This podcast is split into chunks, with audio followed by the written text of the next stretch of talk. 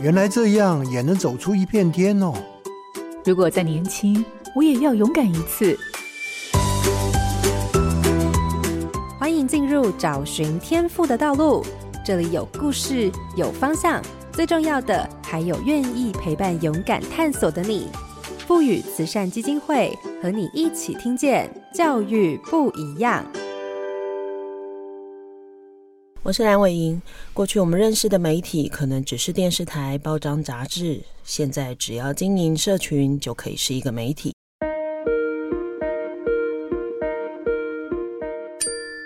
荧光焦点，数位媒体圈看人才。虽然社群时代每个人都能成为自媒体，若是没有长时间经营、创造话题、累积粉丝、形成独特的个人风格，很容易就会被淹没在茫茫社群当中。然而，自媒体看起来入门简单，但要能够细水长流，仍然是很大的挑战。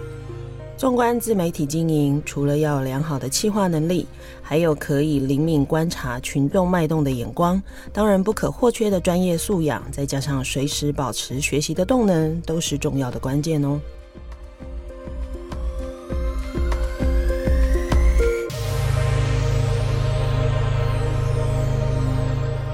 各位好家庭联播网的听众朋友，大家好，欢迎收听《教育不一样》节目。本节目每周六上午八点在好家庭联播网、台中古典音乐台 FM 九七点七、台北 Bravo FM 九一点三联合播出，还有 Podcast 上也可以听到哦。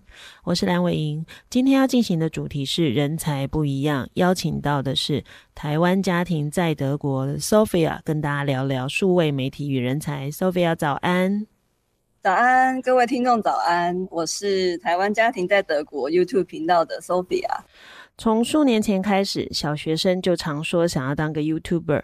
曾几何时，网络影音成为年轻朋友主要的资讯跟娱乐的管道。近年来，这样的情形也扩及了各个年龄层。最早的 YouTube 上的内容大多是知识型的传播为主，逐渐的开始越来越多人分享着自己的生活。这个产业与目标的群体的互动是非常及时的，这也使得这个产业的变化与挑战来得更快。今天的节目，我们将从 Sophia 的分享中，对于相关的领域跟人才的需求有更完整的认识哦。那我想，第一个一开始，我很想请 Sophia 介绍一下你自己的频道的主题，还有你透过你的影音内容想要传达什么呢？伟莹老师你好，我现在经营的频道叫做台湾家庭在德国。那我是想要呈现我们家作为一个外国家庭，在德国各方面生活的实际情况。这当中当然会有一些台湾跟德国的文化差异、文化冲击，然后也会分享我对德国社会方方面面的观察和体验。我的受众有一部分呢是想要来德国读书、工作、生活的人，那另外一部分呢可能是留学生的家长，就有时候家长很想知道说小孩子在那边到底是生活是怎么样的情况，比较有话题，或者是单纯想要了解海外生活的人。那我是把我自己定位成一个文化观察者，我没有要想要当网红，对，但就是刚好阴错阳差就这样，比较像在德国生活的即时报道啦。有一集对我来说还蛮有受用的，就是你在介绍那个要买那个好的外套，然后你就介绍你有几件外套，哎，我听完以后呢。我突然在想，嗯，好，我应该也要为我自己买一件好的外套，所以我有被说服。外套在这边超重要的。是啊，不然我平常都会觉得，反正。大部分的时间，外套就是在外面走动穿的，所以我没有很在意它长什么样子，它只要不要 让我不要冷就好。可是我听完你那一集讲完，我就会决定，我还要好好去找一件好的外套。所以 表示这个频道是有说服别人的力量哈。那我的好奇是说，当然你本来应该不是从事这个工作嘛，因为应该没有人，我们我们这个年纪没有你应该比我年轻哈。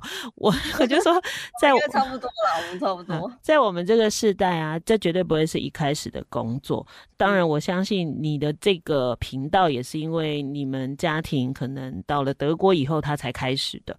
所以最开始怎么会开始投入这件事情呢？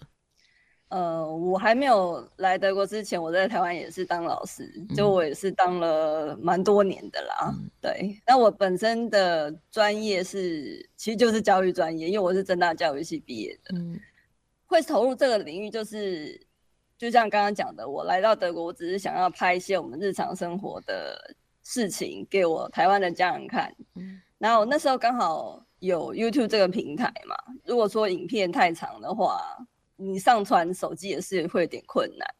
对，然后就开始上传 YouTube。渐渐的，我就在 YouTube 上面也会看到一些别人的家庭频道，尤其是有一些美国的家庭频道，他们的订阅量都很惊人，都是那种上千万的。那我想说，哎，那个家庭的题材是有受众的，是有人喜欢看这方面的内容的。嗯。那我觉得说，那人家这样做这种影片，我也会拍呀，那我也来试试看好了。嗯，这样。所以最开始就只是为了记录生活。也是，uh-huh, 对，最开始这样。那后来我发现，YouTube 会给我推一些其他在德国做的频道，那大部分都是一些年轻人，比如说他们是留学生或是交换学生，就跟我的生活场域是比较不一样的，或是做旅游的，对，都是一些比较年轻的啦。可是像我老公这种在地资深三十年以上的。台湾人出来做频道的，我是没有见过啦，就是没有见过任何一个在德国待很久的，然后出来做频道的，所以我觉得我们的经验还蛮值得分享出去，因为你毕竟一个留学生的观点跟一个很长时间在德国的观点跟观察是不太一样的嘛。嗯。那当然，最开始是拍给家人看的时候就很随性嘛，结构也不用太完整，反正拍出来，哎、欸，不管怎样，家人都觉得很棒，因为看得到你们就好。那到后来，就像你讲，你会开始看其他类似的频道，可能也会关注到所谓的订阅嘛，哈。那他就回到很务实的，就是开始进入了这个产业。您自己做这个产业这么多年，哈，这样下来，你你自己怎么去归纳跟看这个产业的特性呢？我觉得这产业变化很。快，因为它毕竟是一个小学生，都觉得说哦，当网红很好啊，好像随便开箱个东西，或是随便什么东西都会有人赞助这样。可是我觉得这有点像是幸存者偏差，就是会让你看得到的网红，他都已经做到百分之一、千分之一了。YouTube 有个数据就是说，有做频道的人，你有通过那个 YPP，就是你要有一千订阅跟四千小时的观看。有经过这个门槛的，已经是百分之一的人了。就其实百分之九十九的人都达不到这个标准，还没达到这个标准之前就已经阵亡了。然后你如果要达到这个标准，表示你开始获利了嘛？可是获利有非常长的一段时间，那个获利真的是少到你真的可以不计啦，就是少到不计这样子，一天可能赚不到一块钱，就是几毛钱。我是说欧元啦，几毛钱欧元这样子哦。那就算我现在都已经到了一个十万订阅了，通过 YPP 的这一群人里面，又只有百分之一不到的人可以通过十万订阅，嗯，所以你就知道进到这个行业，然后能够通过获利，到你获利之后可以到十万订阅，那真的是凤毛麟角。嗯。那到那种百万网红可以被你看到的，那又真的是千万分之一。嗯，所以真的有太多太多失败的人。只是你没有看到，嗯，所以这个门槛我觉得是有点高啦。嗯，入行的门槛很低，但是你要真的可以获利的门槛就很高。嗯，那我觉得变化很快，而且就是没有永远的红人。你现在想想看，十年前的网红，现在还在的，就有点像演艺界吧。观众的口味在变，然后如果你网红没有一直推陈出新，没有一直很有梗、很有创意、很有东西，被淘汰的速度会很快。嗯，对。然后还有创作形式也是在变。你现在短影音流行嘛，就是人家说有点取代长影音，但我不认为啦。就说我认为长影音还是有它的市场。对，然后还有接下来现在 ChatGPT AI 的加入。就让这个生产内容的可能性又更多元，然后就是你要常常要掌握现在流行的关键词，就现在流行的事件，还有现在大家在搜寻什么东西。嗯，我觉得刚刚讲了一个真的还蛮重要的，应该也是这个领域的特性，就是怎么吸引别人的眼球，对不对？没错。嗯，然后你你说真的要去找那个大家在谈的主题跟话题，有些又不是你擅长，然后你擅长跟你关心的，要怎么变成别人注意的事情，这好像蛮难的。所以怎么去挑选主题，在这个两难里头，到底要怎么平衡？我觉得最好当然是两者兼顾啦。嗯、比如说现在可能台湾比较疯的是选举嘛。就有时候我会参照现在台湾在流行什么，比如说现在可能大家疯选举，嗯、我的频道垂直度是在德国这个区块嘛，那也许我可以也谈谈我们的选举是什么样的情况。比如说我们这边选举不会有那种什么造势晚会，嗯、不会大家去喊什么动转动转，那就是可以做一个文化冲击或是文化差异的比较。嗯、但是我是扣住选举这个主题，所以变成说。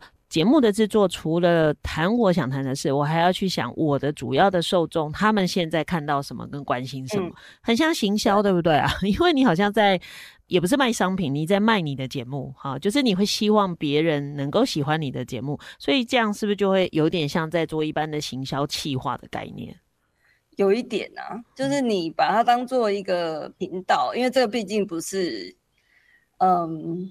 也不是一个你私人的东西，因为我觉得内容的这个方向有很多不同的。当然，你可以说我完全不要管这个，我就是做一个生活的生活的 vlog，也是有人这么做的。嗯，对。那我觉得生活 vlog 现在很难做的原因，是因为你一定要是一个非常有记忆点的人，比如说像钟明轩，比如说像那种十年前就开始做的，然后他可能也是一个什么海外生活在戏谷的工程师，就是你要有一个你的 tag，就是一个你的标签。比如说像空姐生活，我记得十年前刚开始 YouTube 流行 vlog 的时候，大家很喜欢看什么空姐生活日常。嗯、那这种就是说你有很鲜明的个人标签，我觉得这个 vlog 是 OK。但是现在我觉得 vlog 很难做，是因为如果你是一个 nobody，谁要看你的 vlog？、嗯、就是你的这个 vlog 的看点到底是什么？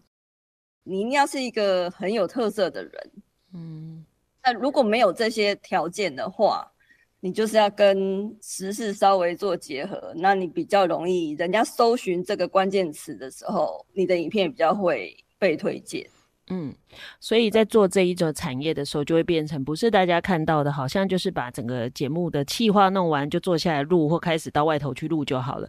平常应该要花很多时间在收集很多资料吧？有的人他们会去专门做那个 SEO 的调研，嗯、就是搜寻引擎优化。我们后台也会提供啊，就是说现在前十名搜索关键词是什么，然后你可以参考。嗯，那我我其实我不太去管这个 SEO 的事情，就是我还是比较专注在我目前想要做什么主题。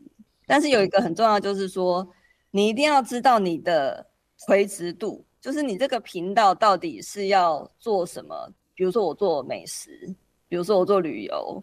如果你是一个家庭主妇啊，你就做你的家庭主妇日常，不管是你的打扫啊、煮饭啊、带小孩呀、啊，只要是一个自成体系的内容，都可以做出一个频道。就是这个频道要够专业。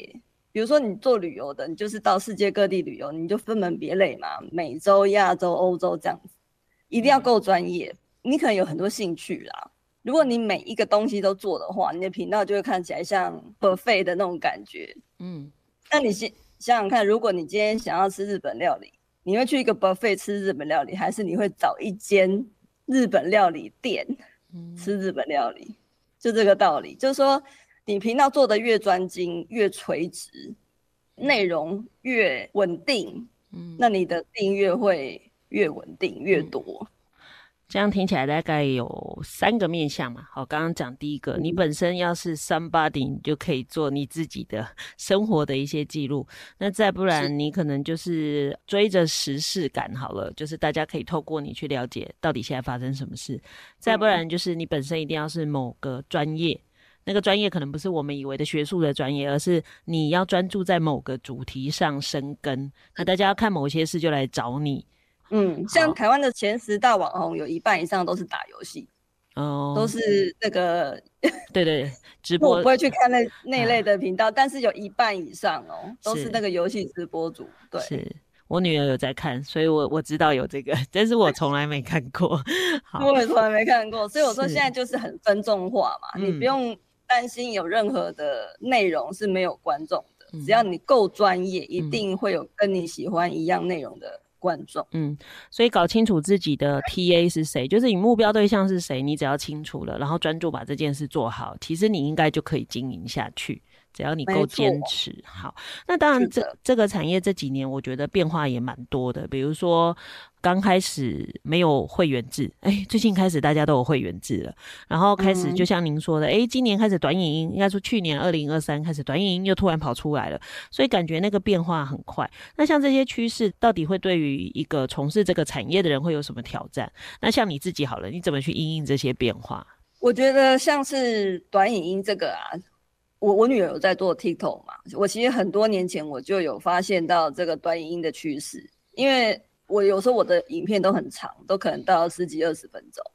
然后当时我我女儿在做 TikTok 的时候，因为 TikTok 都是那种几秒钟的嘛，她每次都跟我讲说：“妈，你那个十分钟以以上的片我都不想点开啦。”嗯，现在年轻人都比较没耐心嘛，他们就觉得那个短语音很方便很快嘛。那你长语音可能你要慢慢的去理解那个内容，他们觉得这样子很花时间，对。那我我两个都有做，这是要看你的内容属性。像我们频道，我两个都有做。比如说我如果只是想要推荐一个东西，那我可能两三句话就可以讲完了，或者我只要讲一件很小的事情，我就用短影音。那短影音的功能呢，它是拿来涨粉的。那长影音是建立个人 IP，观众要了解你这个人，一定是要你的一些 story 嘛，你的生活发生的事情，你怎么去应对，观众才能了解你这个人。那他可以接受你这个个人 IP，你才能建立你的个人品牌。那将来你要推荐任何的商品，才有说服力嘛。我买这个东西是因为某某某很信任的。网红也好，或者是 KOL 也好，他所推荐的，他用过的，我因为相信他，所以我愿意去买这个东西。嗯，就是你要建立个人品牌，是要长影音才有办法。嗯，所以一个是窗口，让大家发现你的存在，哎、欸，然后就会开始进到你的频道去看。嗯，而且现在短影音它下面有一行，就是它你可以设置说你可以跳转到长影音。嗯，而且长片它后台有一个。机制就是你可以从你的长片当中截取某一段变成短片，那这样制作的门槛就又低一点。因为我确实看到蛮多人的短影音，看起来就是他在录制一个长片里头的一小段，很像我们在讲的节目预告那种感觉。没错，没错，他就是故意帮你切在那个你很想要继续看的地方就切掉，然后你就想哦，那就是要点下面那个。长影音的连接，这样对，因为我最近就发现有的 YouTuber 会把他的会员制的影片做成短影音，然后你就没办法按，因为你就是哎、欸、好，我我好想再看哦，然后才发现不对，它不在它一般的长影音，除非你订阅。对，那这也是我另外一个好奇的，会员制开始以后啊，那到底是不是为了会员制，你们还要再多录制别的影片呢？因为这样负担就会变很重，这样。有的频道会这样子，我看老高啊，他们都会特别制作会员专属影片。那我也有尝试啦，可是我觉得真的，哦，平常的更新都已经来不及了，你知道吗？所以要另外再做这会员影片，我真的觉得有点吃不消。所以会员影片，我现在的设定就是，比如说是一些小朋友学校的活动，因为会有一些隐私权的问题嘛。人家都觉得说，哦，你这样拍人家的小朋友，你也没经过人家同意，怎么样？嗯、那这一类的，比如说小孩子的表演，或是小孩子需要的活动，我就会把它拍成会员影片。嗯、那这种就比较不用大规模的制作。然后会员的话，我们频道比较特别是，我是把它当做一个公益事业啦，就是一个慈善事业来经营。我们的会员的会费都是拿来赞助我们的。儿童游学计划，因为我觉得台湾的小朋友应该多有机会可以出国看看。那我知道，虽然说台湾的嗯有领那个清寒证明的小朋友应该不到百分之一，就以去年报名的情形来看，我们大概有二十来个报名啊，只有一个是有清寒证明的。嗯，那其实这个你真的要赞助到清寒的人，我觉得有点困难。嗯，但是以一般家庭来讲，因为我就是一般家庭嘛，一般家庭来讲，你要暑假花个十几万，我们那个营队是十六万多啦，十几万给小孩去出国游学，也是蛮多普通家庭拿不出来的。嗯。那这个就是我们想要帮助的对象。嗯，没事，Sophia，嗯，你明年新的计划出来，你可以给我，然后就给我们的学校们，因为孩子们应该是确实啦，需要一些不一样的机会，说不定出去看一下，他对自己的未来就有一些不同的想象哈。所以，哎，这个也是 Sophia 分享的特别，他的会员制是拿来做公益。那当然，我最后一个关于这个产业，我很想问的就是。这就像一份工作嘛，那每一个工作都会有开始又一个结束。好，所以其实像二零二三年，就很多 YouTuber 啊，百万 YouTuber 就开始停更，然后他就说啊，我的频道要关掉了，或者我永久都不会再更新，感觉上就是他结束了这一个工作。那以作为一个频道经营者来看，到底什么情况下你会决定要把这个产业或这一个频道收掉呢？以我个人来讲啦。嗯我觉得我很难会停更，因为 我的题材太多了。哦，因为在生活，我对我已经有十几个那个外接影碟都是满的。我老公说，我不要再帮你买外接影碟了，你这样真的没完没了。你 赶快消一消，嗯、就是之前录的赶快出一出这样子。嗯，嗯，那你自己看这些宣告要停更的这一些频道的频道主来看的话，那大部分停更的原因是什么？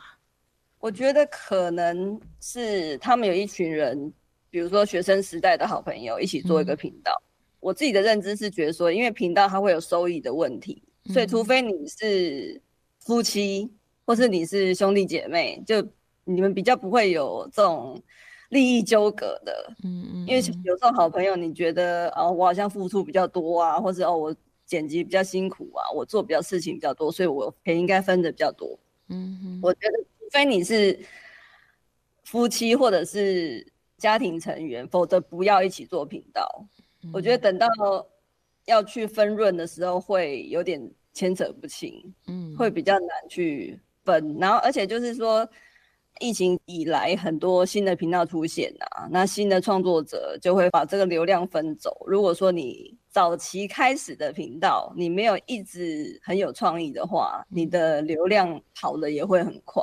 嗯嗯，比如说那种百万频道，好了，他的团队很大嘛，那流量又不足以支持去支付这些人的薪水的时候，我认为啦，他们就是会濒临要解散的命运。嗯。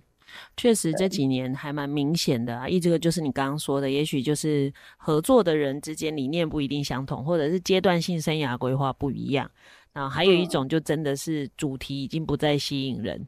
啊，这种也有，有些哦流量掉的超级快哈，所以我一直觉得这一行在外人看起来好像很羡慕，因为好像很光鲜亮丽。可是光听到很多相关产业的人在说，那个后面的压力真的非常大。你每天都看着数字在过日子，如果这是你的营生的工作的时候，啊，那个压力可能就不是我们可以想象的哈。好，我想这一段的节目，我们对于这个产业有初步的了解以后，我们就来谈谈关于这个进入数位媒体圈到底人才的部分。份能力还有它的相关的特质，我第一个好奇想问的就是，刚刚你说你原来学的是教育嘛，对不对？好，在可能也在学校当老师，那可是这个产业需要的能力应该有很多是你过去没有接触过的，这些你不具备的能力，好了，你自己怎么帮助自己开始的嘞？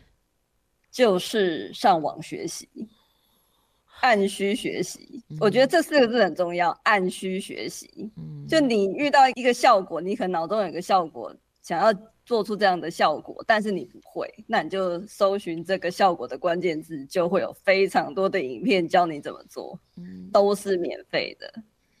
对，所以刚刚你讲的是剪辑的方法，或者是做效果的方法，对吧？是的。好，那还有哪一些是你进入这个产业以后，你就开始自己再想办法去学的？因为你要做一个影片呢，就是有包括影像的部分跟声音的部分嘛，影音嘛，就是两个元素这样子。嗯、那影像的部分呢，我觉得现在大家都有一台手机，那手机的画质效果其实跟相机不会差太多，所以我我个人我就是拿起手机我就开始拍了。一直到现在我都还是用 iPhone 在拍的，所以我真的是一只手机可以做到十万订阅，我相信大家都可以。那因为我是一个，哎，电脑白痴，真的不夸张。我是我们以前大学的时候吧，班上最后最后一两个还坚持用手写报告的，你可以想象吗？我也认为啦，我也认为打电脑没有什么，现在觉得没有什么。可是当时从高中，我们那时候还没有，大家用电脑的程度还没有那么的普及，嗯，的那个年代。三十年前了，对，然后大家都已经很会打字的时候，根本打字就是一根手指头在那边敲嘛，还是逼着自己要去学，就是按需学习。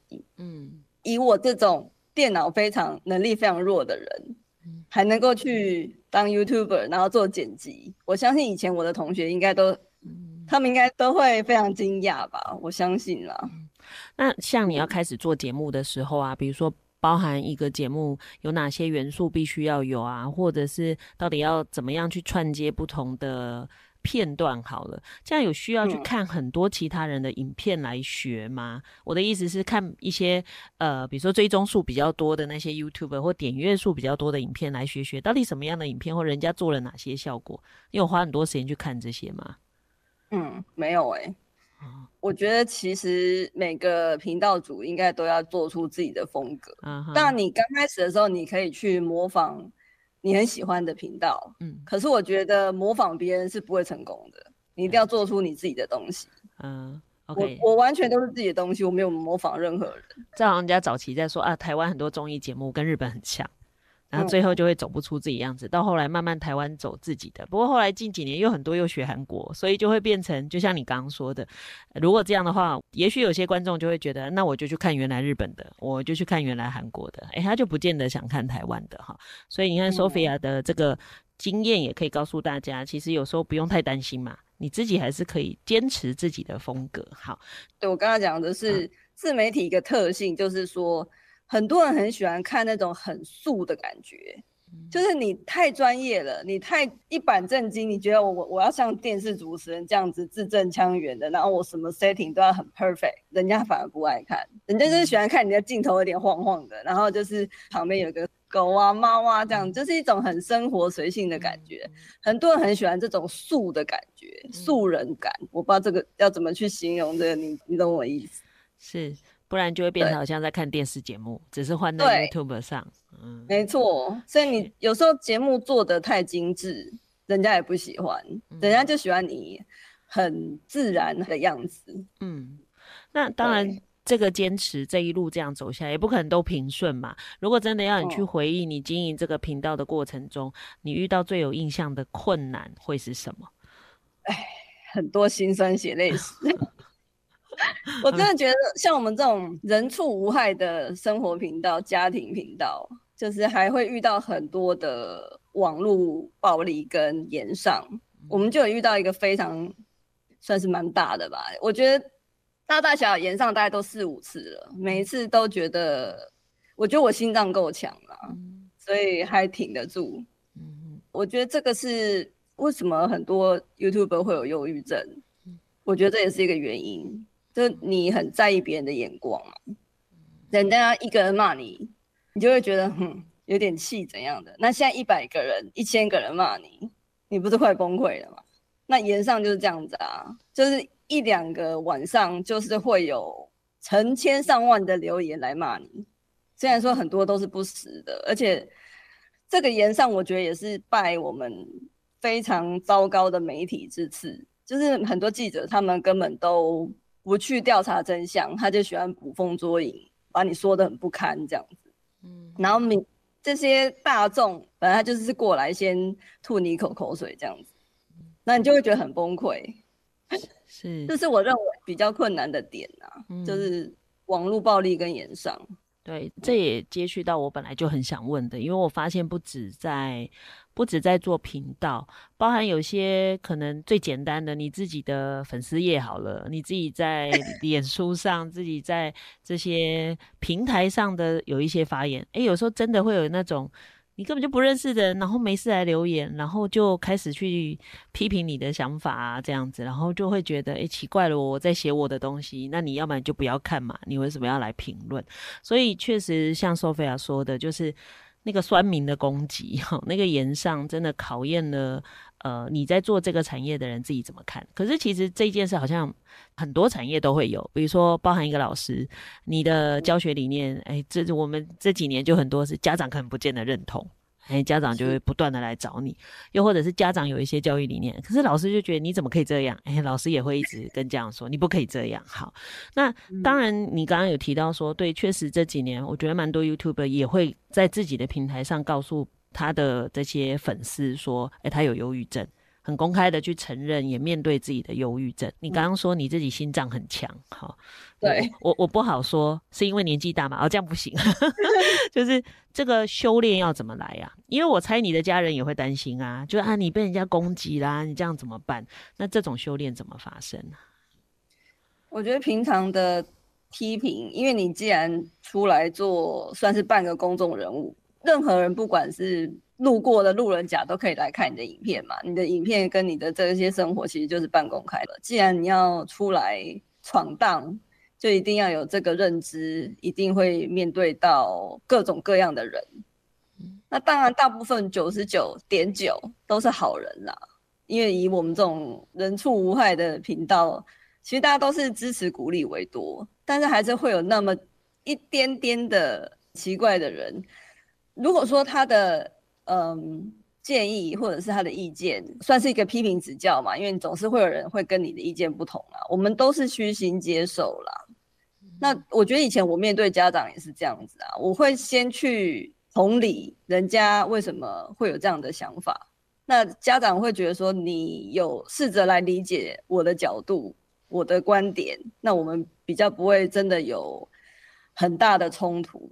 那如果说有人来留言，算是批评指教吧，我都是会虚虚心接受的。嗯，就是我会把他留言留着，那我也会跟他讲说，哦，谢谢指教啊，或者是我会思考怎么改进啊。嗯，这是我觉得是一个作为媒体人吧应该有的素养。嗯，那其他的，比如说像那种人身攻击，或是他就直接骂的很难听的，我也会怼回去，就我会骂回去，然后再把他拉黑。嗯，我觉得我其实还没有到非常 高阶的这种修养，就对于这种，我真的是会反击的。嗯，很多人是觉得说，哦，我就不要理他，就是也是放着，我觉得我没办法，就很过分的。嗯，对啦，因为确实。大家如果太包容这种情况的存在，反而是助长了，好像鼓励他，你可以持续做这样的事情。因为其实网络上的这些，应该说，如果我们希望所有的网络世界都可以成为一个大家生活上或者是成长、学习上的一个好的平台，大家就要一起努力去维护这个平台上的健康啊，这其实蛮重要的哈。那当然，问一个很实际的问题啊，这个工作如果要做到可以活下去。流量大概要到多少？我先问，呃，维英老师，你觉得我现在可以活下去吗？在德国我不太确定。你觉得以我一个十万订阅的频道，然后其实我的流量还不算真的很糟糕啦，嗯、就是平平这样。嗯、你觉得我可以以这个为生吗？我其实会觉得啦，如果在台湾可能还可以勉强一个人生活可以，可是如果今天在德国要维持一个家庭，看起来不太可能。但是先生有工作嘛，对不对？所以我们就把它当成半兴趣慢慢经营，然后贴补贴补我们的零用。我的想法是这样。但如果今天在台湾，你真的十万一个人生活，我觉得基本上应该是大概还可以。可是不能一直都是这样，因为这样就表示你一直在原地踏步嘛。好好，嗯、所以我不知道我有没有猜错，这样。我觉得你还蛮有概念的啦，就是我现在我有开会员，嗯，那我如果不要算会员的话，因为毕竟会员那个是我们的一个教育基金嘛，我如果不算会员的话，我一个月的收入才五百块欧元而已，嗯，五百块欧元我觉得是蛮吃紧的啦。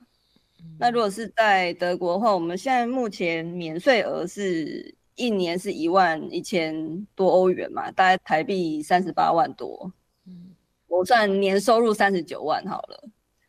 你这你在这里真的是，你去做哪个工作不好，你做任何一个工作，一定会有年收入一万一千欧元的，这是很基本的。嗯，我们一万一千欧元是不用缴税的哦。那我其实很多年都不用缴税，你就知道这个工作是多么贫苦的工作。好，所以这样在台湾我觉得也也很难。如果是这样的话，也很吃紧，你不觉得吗？这个在台北怎么活啊？是因为我们最低工资都比这个高。是啊，应该这样讲好了。所以也难怪这么多 YouTuber 他很在意的是业配。对，嗯、就是如果要赚钱的话，你只能接业配。可是呢，我的体会是啦。业配不是常常有，嗯，而且业配的分润你要看是什么产品，有的分润也很少。嗯，我记得我有一次跟一个品牌去年的合作吧，你真的忙半天哦，才赚了一百多块美金。哦，你光对，这不是很搞笑吗？是啊，你光整个帮他怎么样有无缝接轨的融入你原来要做的主题里头，然后还要把它呈现的很自然。哎，其实没有很容易哈、哦。就如果大家有看 YouTube 的节目，就会知道，好的业配真的不好做。哎，这真的聊胜于无啊！我就开开心心做我的内容就好了。嗯，回到你前面有谈到的哈，当投入这个领域，还有一个啊、哦，对不起，还有一点就是业配的业配的那个收入呢，会 delay 很久。我记得我去年有合作一个厂商，嗯、他好像隔了一年才把这个合作的分润给你。就你不晓得那个业配的收入是何时进来，你知道吗？就有的真的会时间会拖了很久。那你如果靠这个业配吃饭，你会觉得说这个钱到底什么时候要进来？嗯，那你你这个月的开销到底在哪里？嗯，如果你真的靠这个吃饭的话，嗯。好，那像 Sophia，你不是专职做，你比较像兼着做，对不对？好，就是有时间就做。如果这样平均算起来，你一个礼拜大概花多少时间？从你想你要做的是跟拍了片到剪辑，然后到上片，这样你大概一个礼拜平均工时多久？哦，还包含规划哦，就是你想做什么？OK，这样多久？我觉得这真难以数计耶，嗯，就是我除了。吃饭、睡觉、忙小孩之外的时间，嗯，就是都在想这个 YouTube 影片的事情。你就是一天到晚就是头脑会一直转，然后刚出完一个片，就要开始想下一个要做什么。嗯，而且你每个礼拜要出一支片，我觉得是非常吃紧的，因为毕竟我是艺人公司。你要想这个主题，然后你要想你的文案，然后你要怎么兜，然后还要找音乐，还要上字幕。之前我上字幕都要上一两天呢、欸，上超久的。现在是因为有 AI 帮忙，可就算 AI 帮忙好了，也要花好几个小时，然后还要找音乐，找音乐真的是，哦，有时候真的是把我搞疯了。你都听了十几条歌，都觉得说好像没有很合适的哦，然后还要找免费的哈，不然有的还要付费，对不对？嗯，常常会有版权问题。是，我都很怕糟糕。我们这一集讲完，会不会所有的老师跟爸妈都跟小孩说：“你不要当 YouTuber 了？”听起来超艰辛。我觉得啦，我有做过一集，就是说我当 YouTuber 的十一个理由。嗯，没有一个是为了赚钱。是，呃，你可以有非常多的理由，因为我觉得这个 YouTube 的影音呢，是一个非常好的自我成长的工具。嗯，我甚至很鼓励。小朋友，比如说像我，我认为啦，甚至应该列入大一共同必修。嗯，因为这个影音的时代，你不能去抗拒它嘛。我说这个人类记录的历史，从以前的什么甲骨文呐、啊，然后什么书简呐、啊，然后现在书法、啊，后来变成写字啊，然后现在又可以用拍照啊，然后做影片呐、啊，就是说这个书写记录的媒介。形式的转变，现在就是要影音，你就把影音当做是学写作文。嗯，现在可能写文章比较少人看了嘛，我就发现我自己就是这样子啊。以前我非常喜欢看书，我小学的时候居然可以看那个《乱世佳人》，小学三年级。但你现在叫我看这么一公分的书都看不了，嗯，可能也没有那个耐心。那现在可能就是比如说有那种影音书、Podcast 那种听书的。你可能边做家事可以边听一听，可是你真的叫我要拿一本书从头看到尾，嗯，非常困难。所以这个是一个我们时代在变嘛，你这种书写记录的形式就变成说，我们就用影音去记录，这个是一个原因啦，你就把它当做是写作。你可能可以记录所有的事情，记录你的成长轨迹，包括一零八课纲，你们不是有学习档案吗？嗯，哎、欸，那个叫什么？学习历程档案。我觉得也，你也可以做一个频道啊，你就把你的学习历程就用频道呈现嘛。那包括你以后求职，人家怎么知道说你在这个领域深耕多少？就是给他一个 link，来来来，这个是我频道，我所有的心血都在里面的。嗯、你也不用带一大堆资料啊，人家就知道说你在这个领域的确有这么多这么多的记录。嗯。哎，Sophia 做的这个还蛮中肯。我最近在陪一些老师设计课程，他们就会说啊，学生没有能力写啦，所以怎样怎样。我就说不能因为他没有能力写，就回避他完整表达的这个能力培养跟机会。我说我们可不可以转换成他们熟悉的方式？他们就说孩子会拍影片吗？我说如果这年头不会拍短影音的孩子，应该没朋友了。对，所以孩子很会拍哦，是他们真的很厉害。我就说，我就跟老师们说，你要不要试着从影片的拍摄，再回头让他们发现，原来写作的结构跟逻辑其实是一样的。没错，他们的影片是要非常有很多构思的，嗯，就是影片不是一个流水账，你真的要去好好的想这个节奏，你要传达什么东西，而且现在呢，你要拍的越短越好。嗯，你可以用一句话讲的，不要用三句话。是，那你一个镜头不要太久，人家不能忍受一个镜头超过一秒钟。是，你要马上切换镜头，然后你的叙事就是要快很准啊。嗯，我觉得这个能力很重要，因为现在人真的没有耐耐心。嗯，你如果又可以用一分钟说好一件事，那你就是一个人才。对。真的要训练小朋友这个能力，是就像你刚刚说的，一句话可以说清楚了，你干嘛说五句？然后一开头你就要让我听到重点，不然我为什么要听下去？人家说关键三十秒，嗯，我们后台不是有一个那个那个叫什么？哦，那个观众去看是就是。多久会切掉，或者是听多久看多久，多久跑掉这样子？对，就前面关键三十秒非常重要。你三十秒一定要抓住人的注意力。嗯、如果你前面三十秒非常冗长，嗯、一直在那边自我介绍，或是一直都不开始，人家早就划走了。嗯。没错，好，那当然最后一个问题，我就想要问的是，因为这个领域进来很容易，可是要长久留着不太容易，所以如果真的要进到这个领域的人，到底要需要什么样的特质跟能力呢？因为我们算是一个创业的艺人公司嘛，嗯，没有人会盯着你，没有老板嘛，所以我觉得自律是最重要的，嗯，你一定要有够高的自律，要稳定的输出。虽然说有的人可能只是做做兴趣啊，那但是你要认真经营这份事业的话，你至少一个礼拜要出一次，一个礼拜出一次应该算是一个及格的门槛，我认为啦。那如果你一个月没出的话，大家就忘记你了，因为现在每个人订阅频道太多了嘛，每个人都订阅十几二十个频道啊，你如果没有出的话，其他频道的。出片就会一直盖过去，盖盖过去，然后等到你出的时候，平台就不会推荐。你太久没出片，就会没什么人来看，道理就是这样。嗯，所以最重要的特质是自律啊，我认为，嗯，还有创意啊，嗯，自律啊，创意啊，因为你要发想比较吸引人的文案嘛。嗯。对，其实自律真的没有很容易哦。其实像我就自律甚高，我的朋友都问我说：“你哪有办法这么忙，每天还逼自己写脸书？”我说：“对，这是我的自律，因为。”呃，应该怎么说？你透过这些文字或影音在跟别人沟通的人，你唯一不能做的事情就是你千万不要忘了持续做这件事情，哈。哎，所以如果我们的孩子们真的对这件事情是有力、有兴趣、有热忱的，其实透过这个媒介，让孩子重新去看待自己，也。重视有一些我们认为好的态度跟习惯，说不定反而因为他开始了解跟接触这个领域而改变他学习的方法跟态度哈。那我想今天 Sophia 当时间有限，没有办法跟我们谈更多他自己这一路上来的心路历程跟发现哈。但我想我们还是透过了 Sophia 的分享，对于这个产业还有怎么投入这个产业有很多的认识哈。那也希望听众朋友因为这个过程对于这个产业还有人才有更完整的认识，鼓励跟支持有兴趣的孩子一起投入，谢谢 Sophia，谢谢谢谢韦英老师，嗯。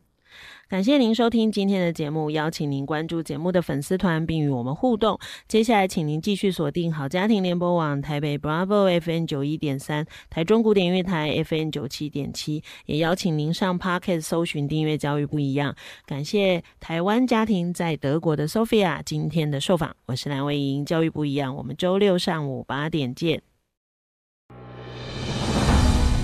以微笑点亮教学现场。赋予慈善基金会与您一起支持教育，陪伴生命找到自我价值。